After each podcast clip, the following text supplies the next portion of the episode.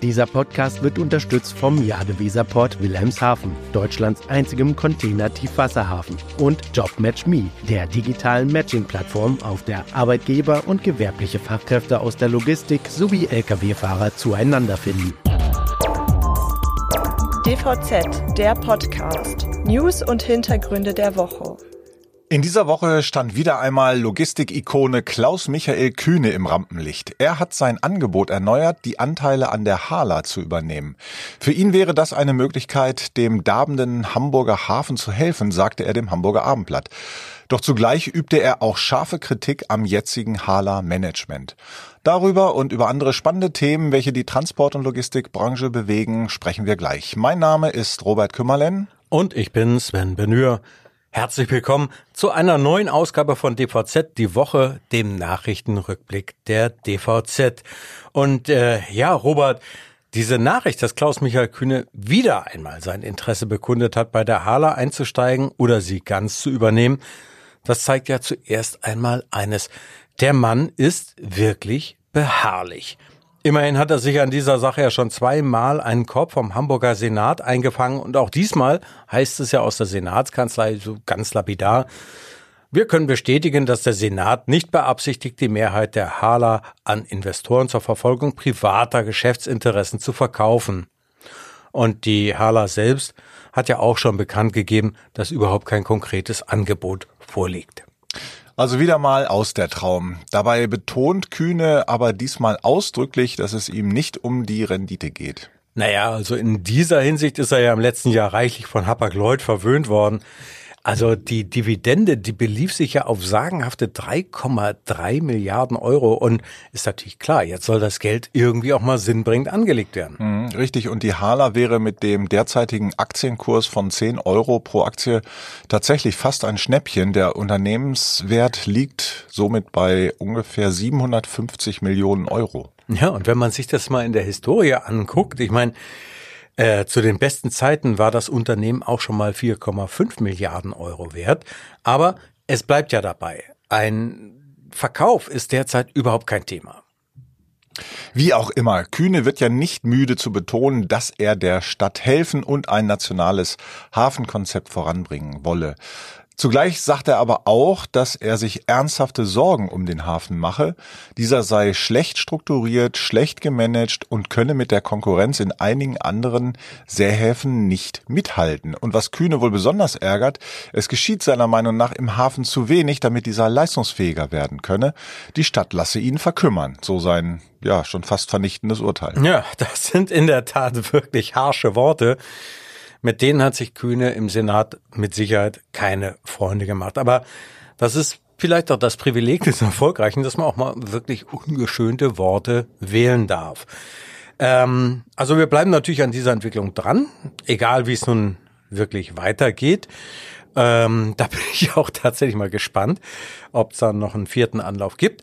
Aber lass uns jetzt mal von einem spannenden Menschen zum nächsten wechseln nach einer kurzen Unterbrechung. Hallo, sind Sie gleich da? Mit der Live-Sendungsverfolgung von Timocom teilen Sie Ihre GPS-Daten mit Ihren Geschäftspartnern selbstbestimmt und in Echtzeit auch über Schnittstellen. Vereinbaren Sie jetzt Ihre kostenlose Demo auf timocom.de-dvz. Na, und da sind wir doch auch schon wieder mit einer Personalie, die ich persönlich also ziemlich spannend finde. Ähm, nämlich die Kenza Aiziabu, die ist ja seit dem 1. September Mitglied im Vorstand der Fiege-Gruppe geworden. Also Robert, was hast denn du gedacht, als du das gehört hast? Ja, nun ja, als ich die Mitteilung von Fiege gelesen habe, dachte ich gleich, den Namen hast du doch schon mal gehört. Aber das war sicherlich nicht im Kontext mit der Logistikwirtschaft, denn Kenza Aiza Siabu ist ja durchaus eine prominente Persönlichkeit, kann man sagen, die also auch schon oft in der Öffentlichkeit aufgetreten ist. Sie ist eine Expertin für künstliche Intelligenz mhm. und eine erfolgreiche Buchautorin. Sie hat drei Bücher verfasst. Ja, und darum ist sie eben ein beliebter Gast in Talkshows, Radiosendungen und Podcast. Ja, und hoffentlich dann demnächst auch mal bei uns. Ja, bitte. Schön, schöne Grüße schon mal von dieser Stelle. Genau. Es gibt auch einige Berichte in Zeitungen über sie und daher war sie mir bekannt und als die Meldung kam, dass sie zu Fiege geht, war ich doch überrascht. Ich glaube, dem Grevener Logistikdienstleister ist da ein echter Personalkugelung. Okay, aber da musst du mich mal noch mal ein bisschen mitnehmen. Was hat sie denn bisher gemacht und worum ging es denn in den Büchern? Also sie war zuletzt bei IBM für den Vertrieb von KI-Produkten verantwortlich und hat zuvor über zehn Jahre bei der Deutschen Telekom an KI- und Robotikthemen gearbeitet. Ja, und als Buchautorin Autorin hat sie über Technologie geschrieben und vor allem auch viel über künstliche Intelligenz. Und da kann man sagen, sie hat also dieses Thema KI schon auf einer allgemein verständlichen, populärwissenschaftlichen Ebene behandelt. Mhm, okay. Sie selbst ist auch eine facettenreiche Persönlichkeit mit einem interessanten Werdegang. Sie ist in Marokko geboren, wuchs dort mit ihren zwei Brüdern auf und hat dann in Valencia, Barcelona und Berlin studiert. Sie ist Ingenieurin für Elektrotechnik und Telekommunikation und spricht sieben Sprachen. Oh, allerhand. Mhm. In der NDR Talkshow hat sie erzählt, dass sie also schon als Kind ein Faible für Mathematik und Naturwissenschaften entwickelt hat. Somit liegen ihr technische und innovative Themen. Ja, und eins ihrer Kompetenzfelder ist nun künstliche Intelligenz, womit sie sich wirklich sehr intensiv beschäftigt. Wow, also das klingt äh, ziemlich eindrucksvoll und spannend. Und naja, letztendlich, wir wissen ja, dass die KI in der Logistik äh, auch eine ganze Menge bewegen kann. Aber wenn ich das so richtig verstanden habe, hatte ja ähm, Frau äh, Ait Siabu noch bisher überhaupt keine oder nur sehr wenige Berührungspunkte mit der Logistik. Was soll sie denn bei Fiege machen? Nun, sie ist dort das sechste Vorstandsmitglied und ist für digitale Services, IT und das Themenfeld datengetriebenes Unternehmen verantwortlich. Mhm. Der FIGE-Vorstand betont ja auch, wie wichtig das Thema Technologie und künstliche Intelligenz für das Unternehmen ist. Ja, und Ken Said Abu soll nun die digitale Transformation des Unternehmens voranbringen und die Logistik mit Hilfe künstlicher Intelligenz effizienter und auch nachhaltiger machen. Also ich bin auch gespannt, wie sie dort an diese Aufgabe rangeht, als jemand, der eben, wie du schon sagtest und wie ich auch nur so beurteilen kann, noch mhm. nicht so viele Berührungspunkte mit der Logistik hatte. Soweit, wie gesagt, ich das so jetzt überblicken kann. Mhm. Ich fand das übrigens ähm, gut, dass wir auch so schnell in der aktuellen DVZ ein Porträt hatten. Das hast du ja geschrieben und es vermittelt so einen, wirklich einen guten ersten Eindruck von der Person Kenza Aiziabu und deshalb verlinken wir es mal in den Show Notes. Ne? Ja, Robert, bleiben wir doch mal bei der künstlichen Intelligenz, aber wechseln wir mal von der Logistik zur Automobilindustrie. In dieser Woche findet ja in München die IAA Mobility statt und auch dort geht es um künstliche Intelligenz. Diese wird in den Fahrzeugsystemen eine wirklich größere Rolle spielen, sei es nun in der Form, ähm, dass da die Sensorik entsprechend mit eingebunden wird oder Assistenzsysteme oder auch, äh, wenn es um die Datenanalyse geht, da ist natürlich KI äh, auf jeden Fall gefragt. Ne? Das ist ein Schwerpunkt der Automobilhersteller und Zulieferer bei der Ausstellung in dieser Woche. Nun muss man allerdings auch sagen, dass die deutsche Automobilindustrie, die hat ja ihre Vormachtstellung hinsichtlich Technologie und Innovation, ja, ich würde sagen, schon so ein bisschen mehr oder weniger eingebüßt und ähm, seit Jahrzehnten waren ja Mercedes, VW, Audi, BMW der Gradmesser, wenn es um die Fortschritte beim Verbrennungsmotor ging. Aber weißt du, bei der Elektromobilität tun sich die Unternehmen irgendwie schwer. Da sind asiatische und vor allem chinesische Hersteller weiter und verkaufen in Deutschland und Europa ihre Fahrzeuge, wohingegen deutsche Hersteller in Asien längst nicht mehr die Marktanteile bei E-Autos haben, wie sie es vom Verbrenner her gewohnt sind. Ja, und ich glaube, insofern müssen sich die Hersteller wirklich gute Gedanken machen, wie sie denn ihre Wettbewerbsfähigkeit dann wiederherstellen wollen. Ja, das ist in der Tat gerade eine kritische und entscheidende Phase in diesem Strukturwandel, den die Automobilindustrie da durchmacht. Und genau zu diesem Zeitpunkt rutscht nun die Konjunktur ab, was wiederum bedeutet, dass die Aufträge zurückgehen werden. Nun ist es so, dass noch die Auftragsbücher wohl ganz gut gefüllt sind. Das dürfte dann aber nach Untersuchung des IFO-Instituts in ein paar Monaten auch vorbei sein. Und deswegen halten es viele Experten für notwendig, dass sich die Autohersteller strategisch anders aufstellen, beispielsweise in Bezug auf die Produktion von E-Fahrzeugen. Dafür sind natürlich auch die richtigen politischen Rahmenbedingungen wichtig, die hierzulande geschaffen werden müssen, um den Hochlauf der Elektromobilität zu fördern.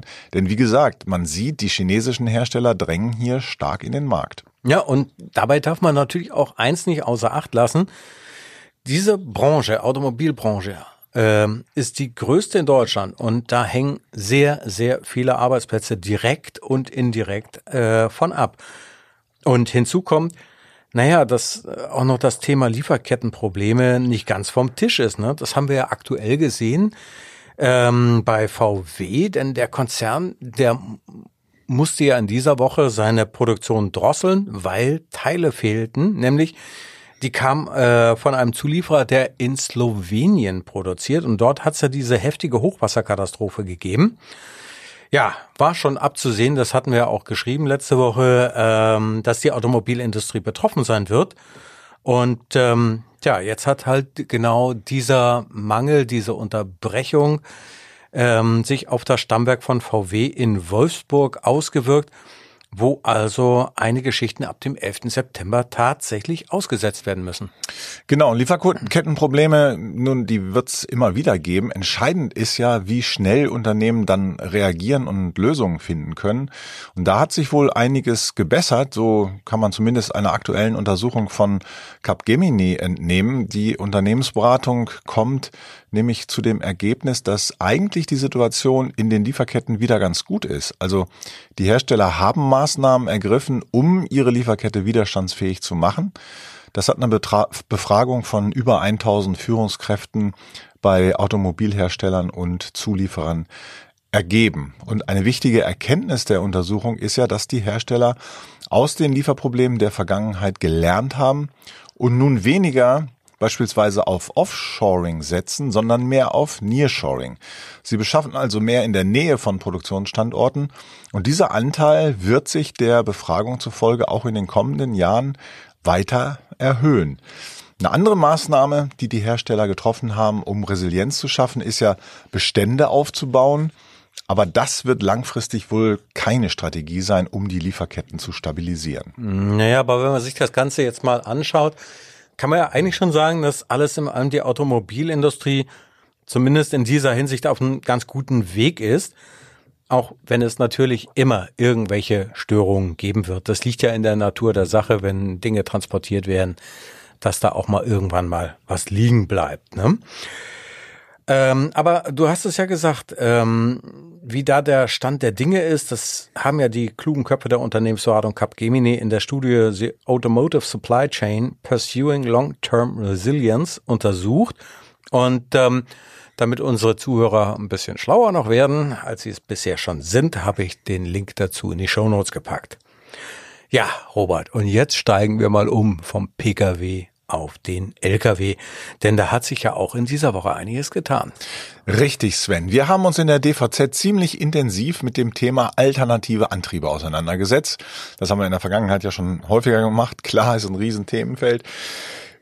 Und diesmal eben nicht mit dem I- oder mit dem Brennstoffzellen-LKW, sondern mit Biokraftstoffen und E-Fuels, den sogenannten Low-Hanging Fruits, wenn es darum geht, den CO2-Ausstoß im Straßengüterverkehr rasch zu senken. Naja, und das ist ja das Dauerbrenner-Thema schlechthin.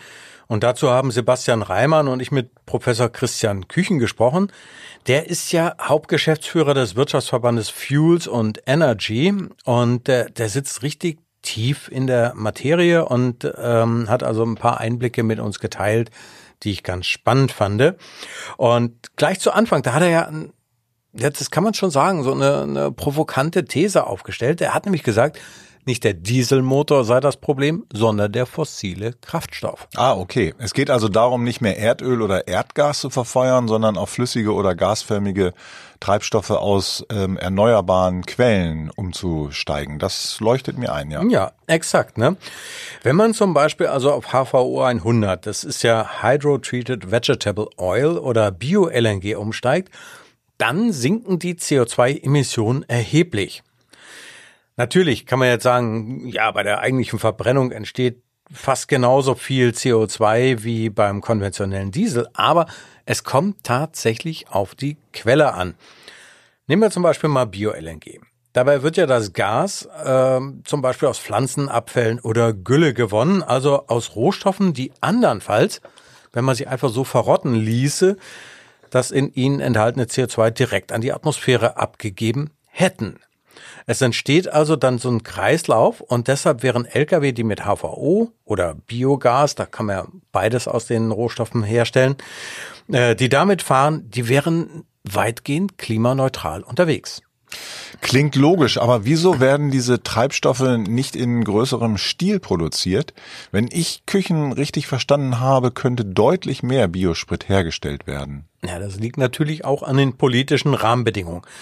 Denn nach wie vor fallen ja die Biokraftstoffe und natürlich auch die E-Fuels in dieselbe Kategorie wie der Diesel und sie werden entsprechend mit CO2-Aufschlägen belastet.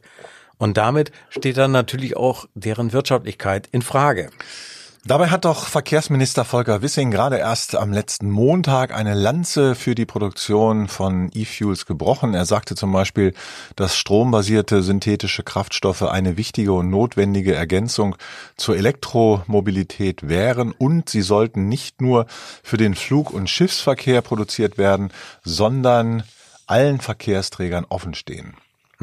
Aber, wie eine Studie des Potsdamer Instituts für Klimafolgenforschung besagt, gibt es derzeit nur einige wenige Versuchsanlagen für die Produktion von E-Fuels und das wird so wohl noch eine Weile bleiben. Außerdem, das wissen wir ja auch, Wissing bekommt auch eine Menge Gegenwind für sein Engagement für E-Fuels mhm. aus guten Gründen. Und den Link zur Studie finden unsere Zuhörer in den Show Notes.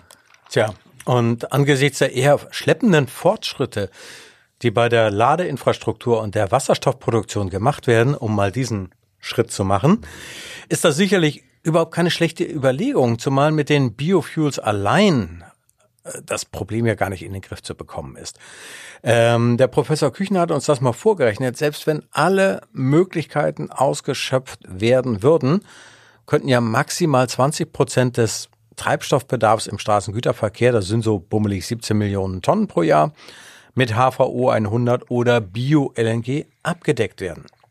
Um das zu erreichen, müssten ja sowieso die Spielregeln im Energiesteuergesetz geändert werden. Da steht nämlich derzeit nur drin, dass berechtigten Unternehmen, und dazu zählt auch der ÖPNV, eine Steuererleichterung bei den Biokraftstoffen gewährt werden darf. Mhm. Und wenn man sich jetzt nochmal in die allgemeine Gruppenfreistellungsverordnung reinschaut, die ja eine EU-Verordnung ist, dann steht da ganz klar drin, dass die Steuern auf Biokraftstoffe reduziert oder ausgesetzt werden dürfen. Ja, aber das ist ein ziemlich dickes bürokratisches Brett, was da gebohrt werden müsste. Aber wenn ich es richtig verstanden habe, könnte natürlich auch die Bundesregierung sagen, wir passen das Energiesteuergesetz an. Das ist ja äh, nationales Gesetz. Ähm, und dann würden sie noch nicht mal gegen das EU-Recht verstoßen. Das heißt also, man könnte auch die Lkw sozusagen als berechtigte äh, also die Lkw-Fuhrunternehmen als berechtigte Unternehmen dann klassifizieren. Und das wäre zumindest mal eine schnell umsetzbare Maßnahme. Naja, mal schauen, ob sich da was bewegt. Aber das äh, muss halt, äh, muss sich in den nächsten Wochen und Monaten dann zeigen. Und bis dahin, tja, sind wir jetzt schon mal wieder am Ende unseres Wochenpodcasts, unseres Wochenrückblicks angelangt. Und natürlich bedanken wir uns an dieser Stelle ganz herzlich für das Interesse unserer Zuhörer und Zuhörerinnen. Wenn es Ihnen gefallen hat, können Sie diesen Podcast auf jeder gängigen Podcast-Plattform abonnieren und Fragen, Anregungen und Kommentare schicken Sie ganz einfach formlos an redaktion.dvz.de. Ganz genau so ist es. Wir wünschen Ihnen ein schönes Wochenende. Hören Sie gern nächste Woche Freitag wieder rein in unseren wöchentlichen Nachrichten-Podcast. Es sagen Tschüss, Robert Kümmerlen und Sven Benhür. Dieser Podcast wurde unterstützt vom Jade Weserport Wilhelmshaven, Deutschlands einzigem Container-Tiefwasserhafen und JobMatchMe, der digitalen Matching-Plattform, auf der Arbeitgeber und gewerbliche Fachkräfte aus der Logistik sowie Lkw-Fahrer zueinander finden.